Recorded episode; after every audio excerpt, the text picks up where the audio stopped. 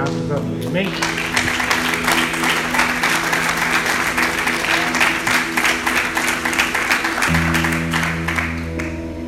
Eu salvo os irmãos com o Senhor.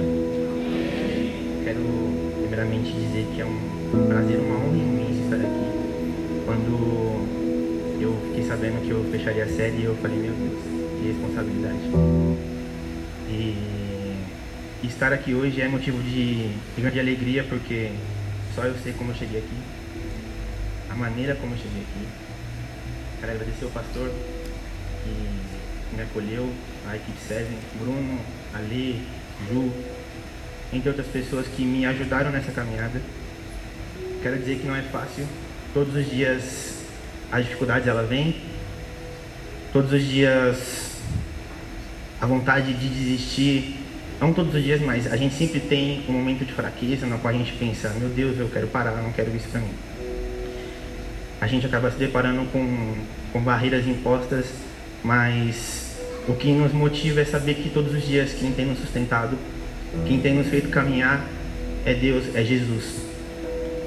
E eu louvo a Deus por esse momento.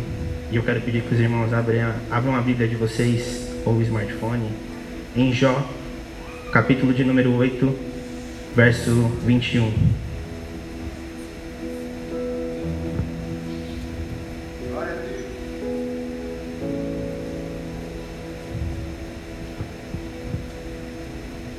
Página da Data Show também, todos acharam? Digam amém. Talvez a minha. É 21, Jó 21, 8, 21.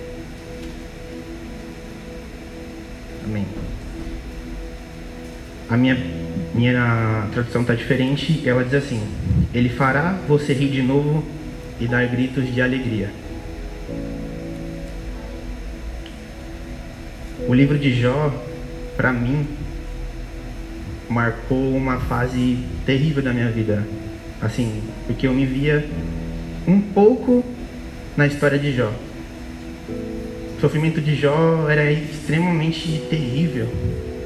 Jó era um homem fiel, um homem honesto, temia a Deus e era um homem que se desviava do mal.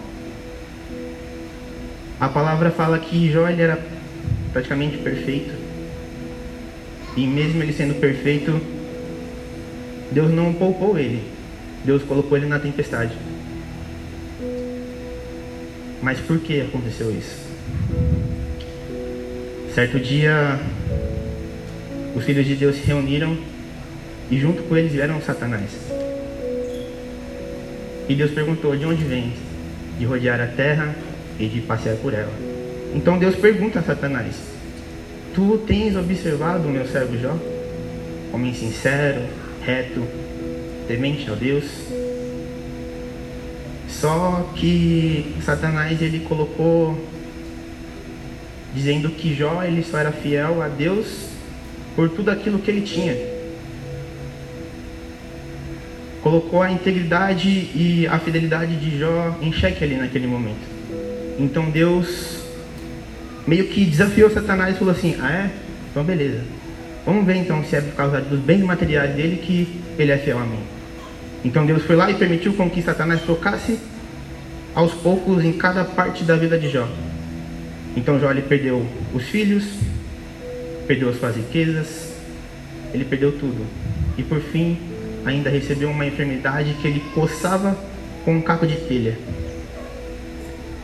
Só que nunca é sobre como começa, mas é como vai terminar a história.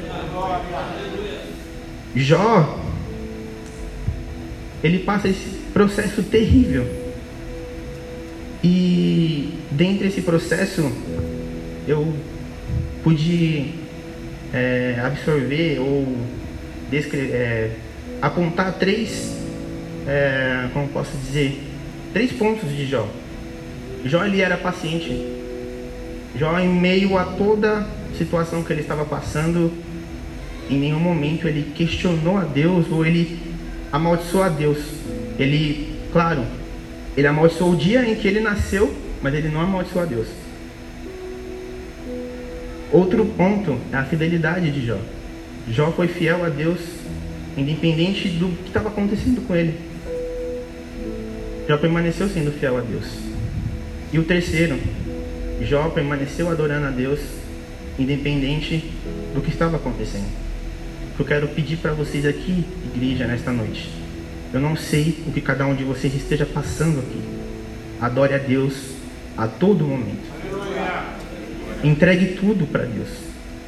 Porque pode parecer que do nosso controle vai, não vai estar no nosso controle. Porque a gente nunca tem o controle de nada. O controle é de Deus. É Ele que, de, que vai comandar tudo. O caminho é feito por Ele. Eu estava lendo o Êxodo e, e a palavra do Senhor ela fala que quando Moisés ele foi resgatar o povo do Egito, ele manda o povo por um outro caminho. Porque ele sabia que se ele mandasse por um, por um caminho mais curto, o povo ia olhar para o que estava acontecendo e ia querer retroceder, ia querer voltar. E quando você é escravo de algo, você tem que tentar se libertar daquilo. E Moisés foi mandado para que libertasse o povo daquilo. Só que o maior desafio de Moisés era tirar a escravidão de dentro do povo, tirar o Egito de dentro do povo.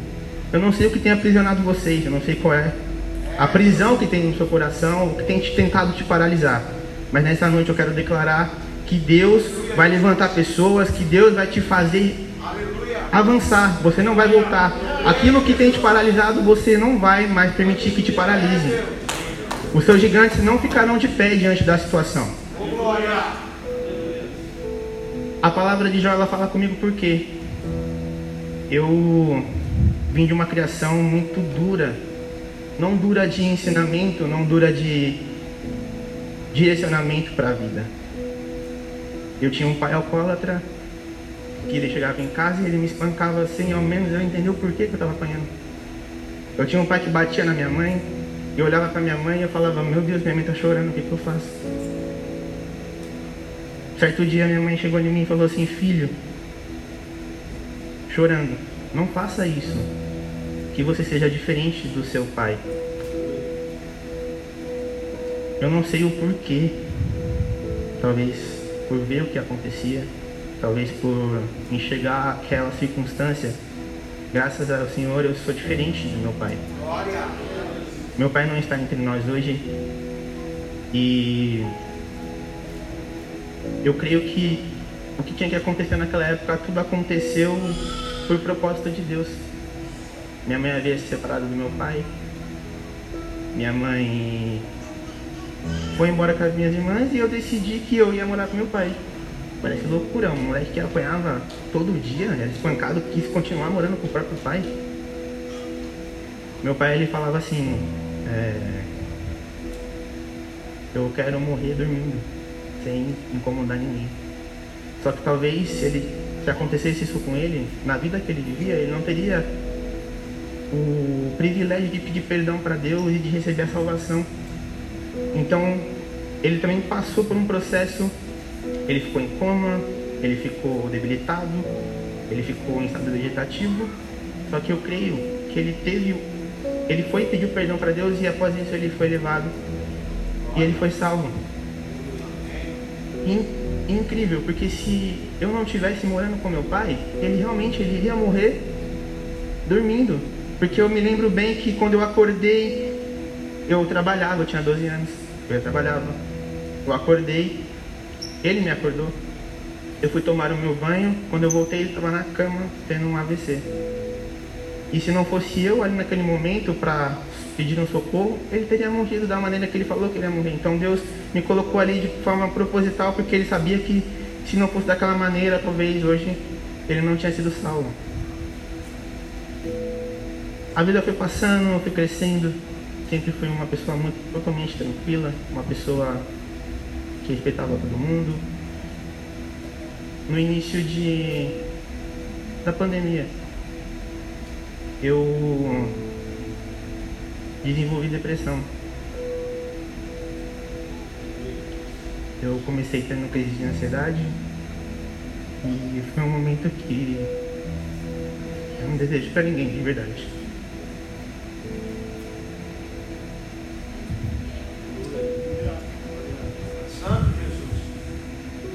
Mas a todo tempo eu nunca abandonei a minha fé. Porque eu sabia, por mais que eu não estava na casa, por mais que eu não estava seguindo os caminhos, eu conhecia já um Deus que eu sei que Ele poderia curar. E aquilo foi se avançando, tive crise de ansiedade e passou para uma crise de pânico que desenvolveu uma fobia social e por fim eu cheguei na depressão. Ao ponto de eu querer tirar a minha própria vida. Só que às vezes a gente precisa ser colocado no deserto por Deus para a gente compreender que é Ele que faz tudo. A gente precisa ser colocado no deserto para que a gente possa, às vezes, até voltar para casa de cima. Eu vivia assim uma vida de pecado.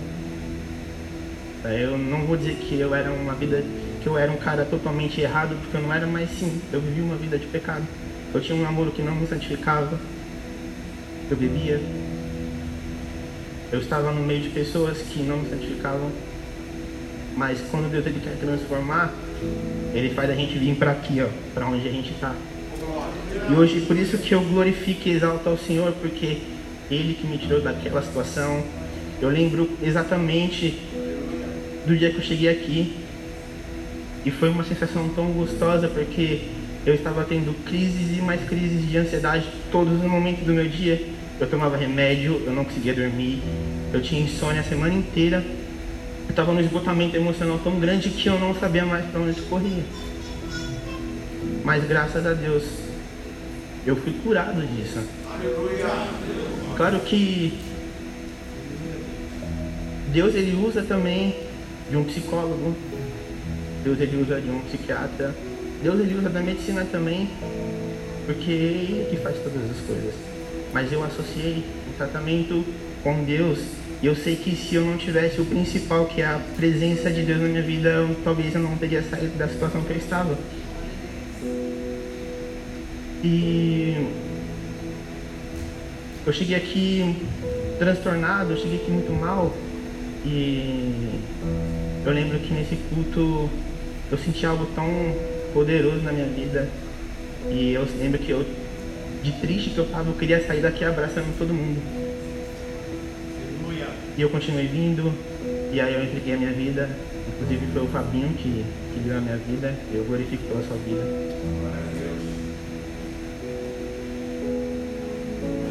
Então, a história de Jó ela fala muito comigo. Porque, como disse, Jó ele passou por tudo que ele passou e, e no fim ele permaneceu sendo fiel, ele continuou sendo posicionado ali naquela situação, não amaldiçoou o Senhor e no fim o Senhor foi e abençoou ele com tudo em dobro. Mas por quê? Porque ele provou a fidelidade dele. Ele provou que o que ele estava buscando, na verdade ele provou que para Satanás, na verdade, eu posso até imaginar o diálogo de Satanás com Deus, quando, quando Jó ele chega e quando Satanás chega a Deus e fala assim, e aí, blasfemou contra? Ele pecou contra mim? Satanás fala não. Aí ele vai lá e pede, deixa eu tocar agora na outra coisa, deixa eu tocar na família. Ele vai de novo, já continua posicionado, já continua sendo fiel. E ele volta de novo para Deus, e aí? E agora? Também não. E aí eu imagino Satanás perguntando, por que, que esse povo nojento? Por que, que você escolheu esse povo? E quem responde é Deus. Porque sempre haverá pessoas como Jó. Sempre haverá os fiéis. Sempre haverá os que não abandonam Deus. Sempre haverá os que não esquecem Deus. E é por isso que chegaria a hora que ele enviaria o filho dele para morrer por esse povo. Ele saberia que teria os infiéis, mas ele também saberia que teria um Jó. Então, a minha, a minha ministração, ela não vai se estender. Ela vai ser, ela vai ter essa duração, ela vai ser curta, mas era isso que tinha no meu coração esta noite para falar para vocês. Independente do que vocês estejam passando, continue posicionados na presença do Senhor. Nós temos uma mania de que quando a gente está bem, a gente acaba esquecendo de Deus. Porque eu, eu falo porque eu fui assim. Eu falo porque quando eu estou lá no, vivendo uma vida totalmente melhor, assim, mais tranquila, às vezes eu não lia a palavra como eu, eu faço hoje, porque eu compreendi, eu avancei uma fase. Eu já passei por fases. Eu aprendi que quando a gente se posiciona, Deus ele tem muito mais para entregar para nós. E quando a gente passa por um processo, é porque há um propósito por trás disso. Então, tudo que Deus faz, ele é perfeito. Não tarda, porque ele sabe o tempo. O tempo de Deus não é o nosso. A vontade de Deus não é a nossa. O que nós possamos fazer é orar e pedir, Senhor, que a sua vontade, eu tenho as minhas vontades, o Senhor conhece meu coração, o Senhor sabe aquilo que é o meu desejo. Mas que se não for a sua vontade, que primeiramente a sua seja estabelecida sobre a minha vida. Porque Deus, ele é a nossa premissa. Deus, ele precisa estar na nossa vida no momento que a gente acorda. Geralmente a gente acorda e a gente pega o nosso celular e a gente vai olhar o Instagram, mas a gente não tem um coragem de olhar e, e ajoelhar e agradecer a Deus porque a gente acordou. Então, que nesse tempo, nesse, nesse novo momento, nessa nova fase, nós passamos por sete fases, na verdade seis fases, essa aqui é a sétima fase que todas as fases que vocês estejam passando, não sei qual a fase que você está passando, mas que você se mantenha posicionado, buscando a Deus, porque Ele vai te honrar. Acredite, faça o Mateus, Mateus 6,33 jus na sua vida. Coloque isso como prática. Busque primeiro o reino de Deus e a sua justiça e as demais coisas serão acrescentadas. Amém?